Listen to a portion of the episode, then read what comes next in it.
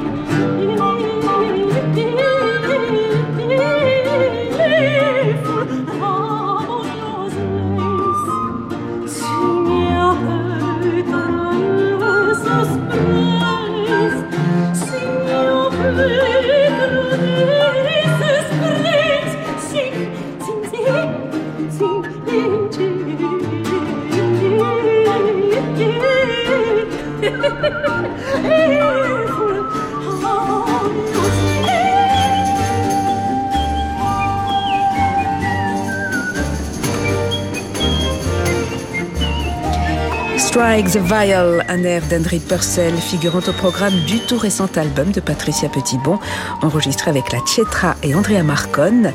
Patricia Petitbon a l'honneur d'un passionnant documentaire diffusé demain à 22h25 sur France 5. L'Or Maison sur Radio Classique. La Philharmonie de l'Elbe vient de fêter ses cinq ans. Ce somptueux bâtiment de verre, trônant sur un ancien entrepôt du port et affectueusement appelé Elfi par les habitants de Hambourg, a su donner à cette ville du nord de l'Allemagne, dont le nom fait rêver tous les amoureux de Brahms, de Mendelssohn ou de Bach, une aura supplémentaire. C'est ce que nous raconte ce soir son directeur, Christophe Liebenzeuter, que je suis allé rencontrer la semaine dernière à l'occasion des célébrations du cinquième anniversaire de l'inauguration du bâtiment. Alors la Philharmonie de l'Elbe a vraiment changé l'image de la ville. Et pas seulement de l'extérieur, par le fait que c'est un immeuble, mais aussi du fait que c'est une institution culturelle qui est devenue la vedette d'une ville en Europe, une ville qui a 2 millions d'habitants. Et en plus, on peut dire que la Philharmonie de l'Elbe a triplé le chiffre des gens, des spectateurs des, concerts classiques. Donc on peut dire que la Philharmonie a donné un élan supplémentaire à une vie musicale qui était déjà très riche ici à, Hambourg. Et dans quelle mesure euh, cette vie musicale s'est-elle encore développée? Äh, oui, on peut dire que Hambourg se réjouit d'une histoire musicale assez riche, mais en même temps, il est aussi vrai que il y a quelques ans, avant la Philharmonie, il y avait plus ou moins toujours les mêmes personnes qui venaient écouter de la musique. C'est-à-dire que le pourcentage de, de, la population qui a écouté la musique classique n'était pas trop grande. C'était assez limité et assez fixe. Et ça a été changé très bien par la Philharmonie de Leb. Disons que maintenant, on a beaucoup de concerts des, des, des orchestres régionaux ils font beaucoup plus qu'ils ont fait avant. En plus, on a justement à peu près 50 d'orchestres internationaux qui viennent dans la Philharmonie d'Elbe chaque an et qui jouent très souvent même deux, trois concerts ensuite.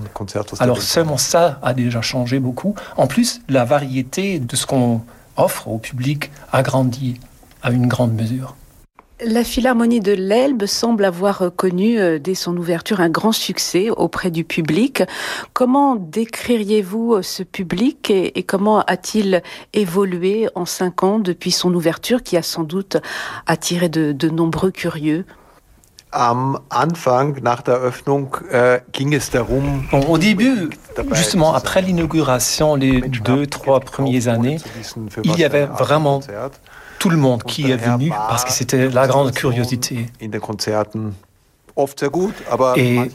il y avait de temps en temps aussi un public qui n'était pas trop intéressé à la musique elle-même.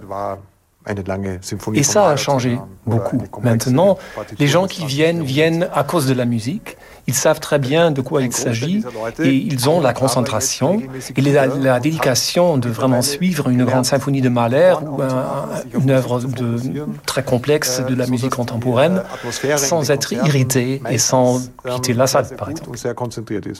Et comment la Philharmonie de l'Elbe a-t-elle traversé cette pandémie, cette crise sanitaire euh, Comment euh, a-t-elle fonctionné durant les périodes de, confinement Et comment s'en est-elle sortie lorsque euh, la vie musicale a repris?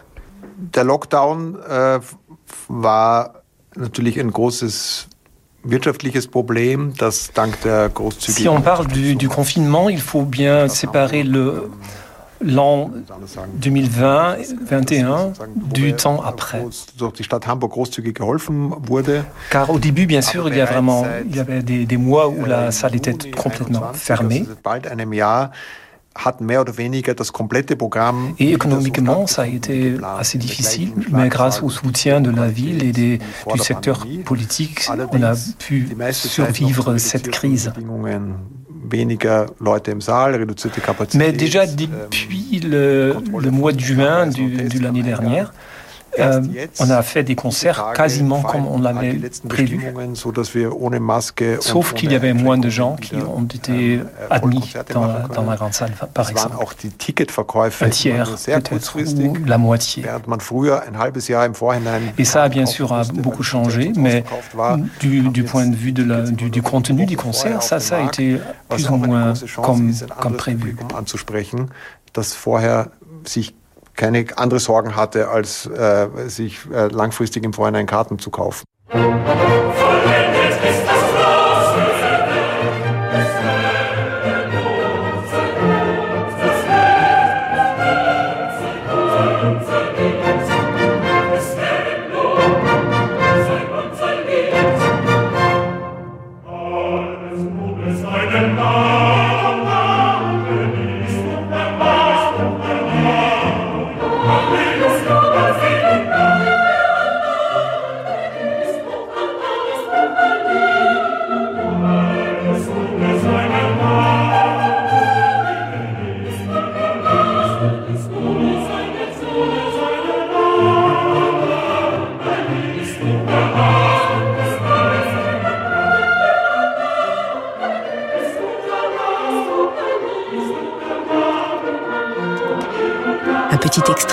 Création de Haydn dirigée par Alan Gilbert à la tête de l'orchestre NDR de la Philharmonie de l'Elbe et du VDR Rundfunkchor. C'était le 28 avril dernier à la Philharmonie de l'Elbe, un concert disponible en vidéo sur le site de la Philharmonie de l'Elbe.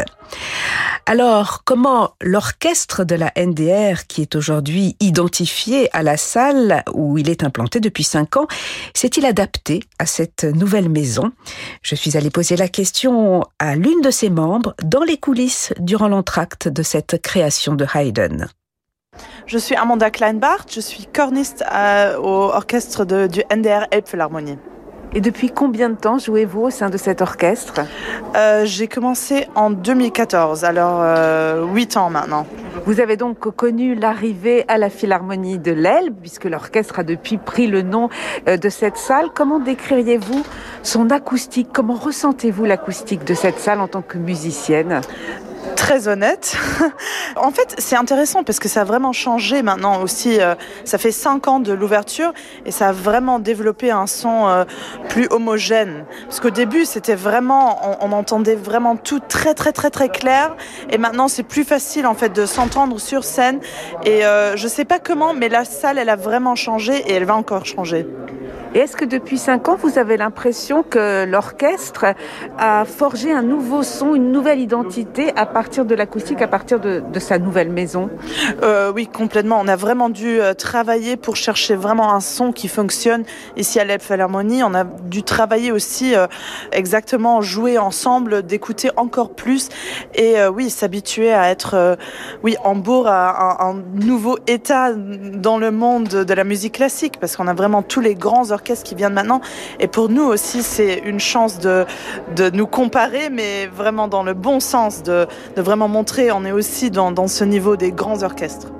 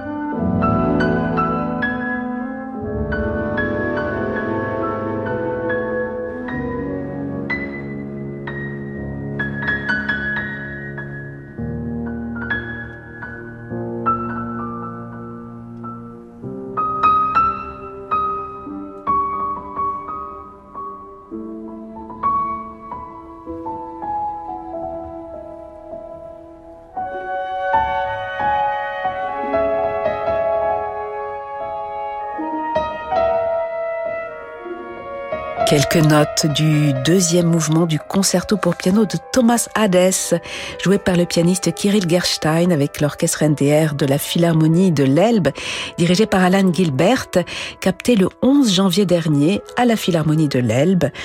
Musique qui accompagnait une incroyable performance visuelle, un somptueux et si poétique ballet de drones qui illuminait, embrassait le bâtiment de la Philharmonie pour les célébrations de son cinquième anniversaire, c'était le 28 avril dernier. Une performance intitulée Breaking Waves, filmée et que je vous invite à regarder sur le site de la Philharmonie de l'Elbe. On la doit au duo d'artistes designers néerlandais Drift. Une performance qui correspond bien à l'image à l'identité de la Philharmonie de l'Elbe, comme me l'a confié son directeur Christophe Liebenzeuter lorsque je suis allé le rencontrer la semaine dernière. Es war uns wichtig, künstlerische Partner zu finden, die den Geist des Hauses aufnehmen. Alors on était à la recherche d'un d'un groupe d'artistes ou un, un, artiste ou une artiste qui vraiment comprend l'esprit de la, de la salle de concert, ce qui a très très bien fonctionné avec Drift, je disais. Et il faut se rendre compte que au début, ça a, ça a été prévu pour janvier, pour les festivités des cinq années de, de la Philharmonie de l'Elbe. Mais à cause de la pandémie, à cause du mauvais temps, peut-être aussi, on a décidé de, de, le faire maintenant au mois d'avril, où il y a beaucoup plus de gens qui peuvent regarder, assister, se réjouir de, de, de cette installation. Et comment aujourd'hui la Philharmonie de l'Elbe fait-elle face au, au bouleversement de, de, notre société, de notre monde après la pandémie euh, C'est la guerre qui est à notre porte?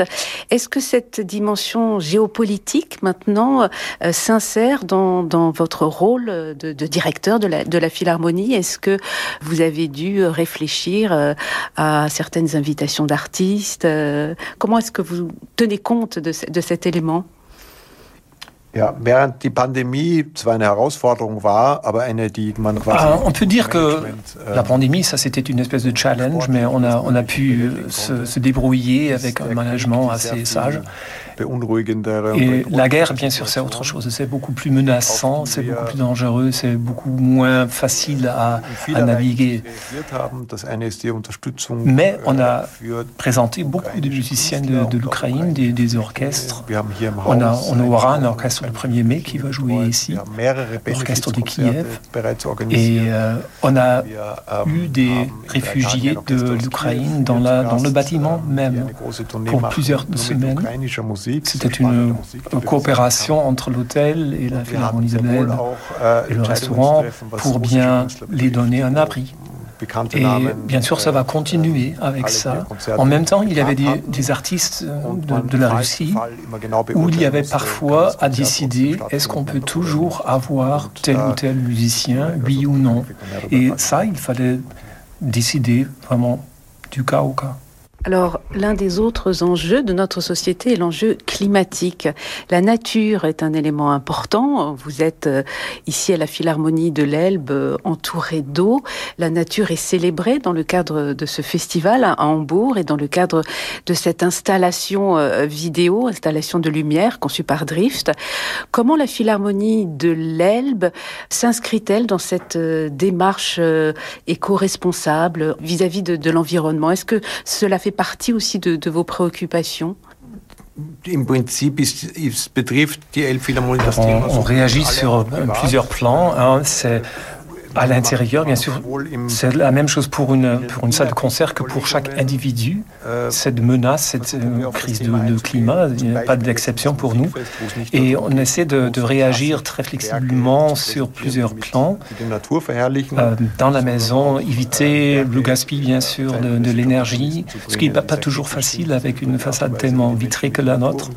Et euh, en même temps, aussi dans le festival qu'on a maintenant, Music Fest, il y a des, concerts qui ne sont pas seulement là pour féliciter ou pour célébrer la nature comme elle était, mais aussi de, bien euh, agiter les gens à réfléchir un peu, nous inclus, comment est-ce que nous nous positionnons maintenant dans, cette crise globale qui, qui est là avec, avec, le climat?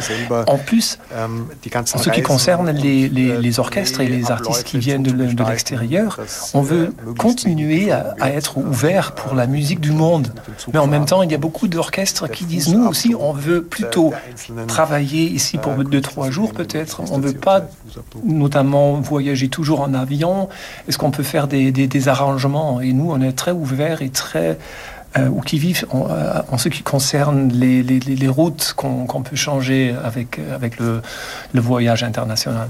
Et alors, comment voyez-vous, comment rêvez-vous euh, le futur de la Philharmonie de l'Elbe, Christophe Liebenzeiter? Ja, optimalerweise so wie die letzten fünf Jahre gelaufen sind. Si vous me demandez ça, je dirais j'aimerais bien que ça continue comme c'était les cinq années avant. C'est tellement excitant de travailler ici avec une équipe tellement dédiée pour le contenu et de voir les artistes, le public également euh, enthousiasmé de la salle et de, de ce qui se passe ici. Et il y a beaucoup d'artistes qui sont maintenant, qui connaissent un peu mieux parce qu'ils étaient déjà ici plusieurs fois. Maintenant, ils, ils réfléchissent comment est-ce qu'on peut préparer quelque chose en spécial justement pour la Philharmonie de l'Elbe parce que l'espace est tellement unique et le public est tellement réceptif et enthousiaste. C'est un rêve de, de, travailler ici et de planer le, le futur proche.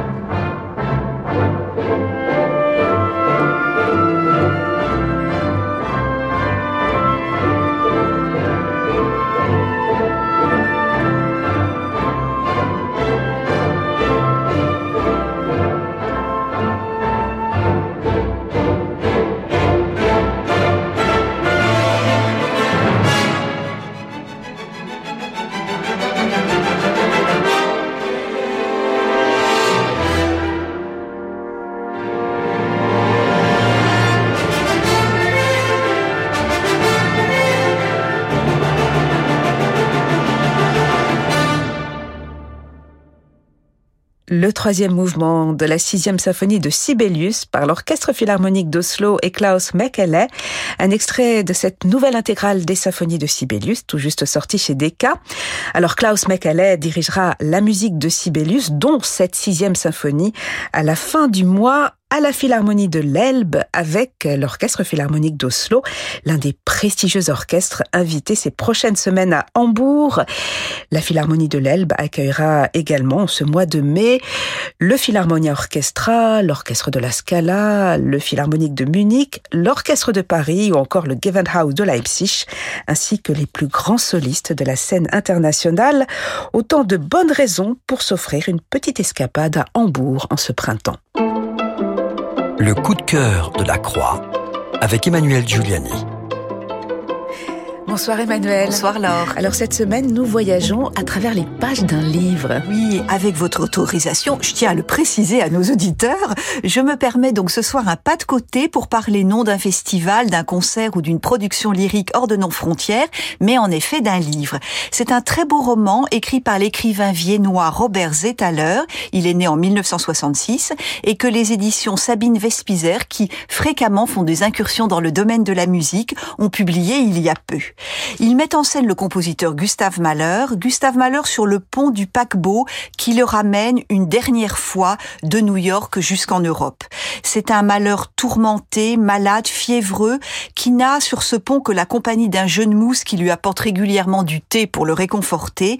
Et dans un voyage intérieur, le compositeur revit quelques moments clés de son existence.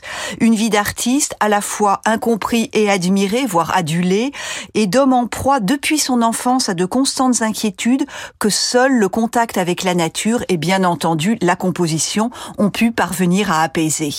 Mais Emmanuel, euh, s'agit-il d'un livre très savant sur Malheur pas, pas du tout. Euh, même s'il est évidemment très documenté, ce n'est pas un ouvrage musicologique d'une biographie détaillée de Gustave Mahler, c'est un récit très touchant et très pudique à la fois, notamment quand il est question de la mort de sa fille aînée Maria, qui ausculte les aspirations d'un créateur qui est confronté à une réalité sentimentale, sociale, politique, qui se met souvent en travers de son idéal d'artiste. Malheur, au soir de sa vie, y apparaît vraiment très seul, même si son épouse Alma et sa seconde fille l'attendent dans les salons à l'intérieur du paquebot, mais il est seul, lui qui a pourtant dirigé une véritable entreprise musicale quand il était à la tête de l'Opéra de Vienne, ou mené depuis le podium du chef d'orchestre des centaines, voire des milliers de musiciens, d'instrumentistes et de des deux côtés de l'Atlantique. Et à ce titre, le roman nous rappelle en effet combien la carrière américaine du compositeur et chef fut importante. C'est un style très évocateur qu'utilise euh, Robert Zetaler, une mélancolie prenante, jamais pesante, et donc en particulier des pages splendides sur la fusion entre Gustave Mahler et ses paysages de forêts, de lacs et de montagnes qu'il aimait tant, et tout cela donne à ce dernier mouvement, le titre du roman, une musique la musique des mots vraiment magnifique et singulière. Et nous nous quittons dans cette tonalité mélancolique et de, de vie à son crépuscule par ce si magnifique lead de Gustave Mahler, Ich bin der Welt abandon gekommen, à savoir je suis perdu pour le monde, avec Christa Ludwig accompagnée par euh, Herbert von Karajan, si je ne me trompe pas.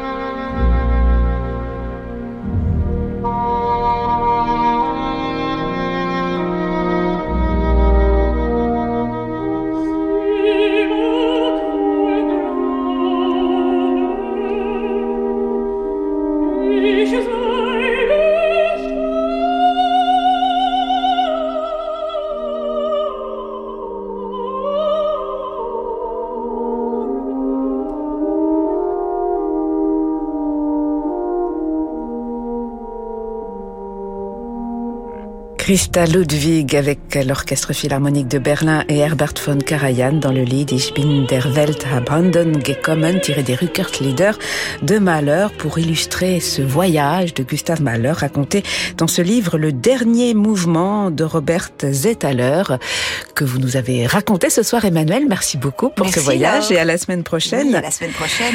Demain, un autre livre à l'honneur, la très belle biographie euh, consacrée à Reynaldo Hahn, signée Philippe Blé, qui vient de remporter le prix Péléas. Et son auteur, Philippe Blé, sera notre invité justement. Un grand merci à Laetitia Montanari pour la réalisation de cette émission. Très belle soirée qui se prolonge en musique avec Francis Drezel.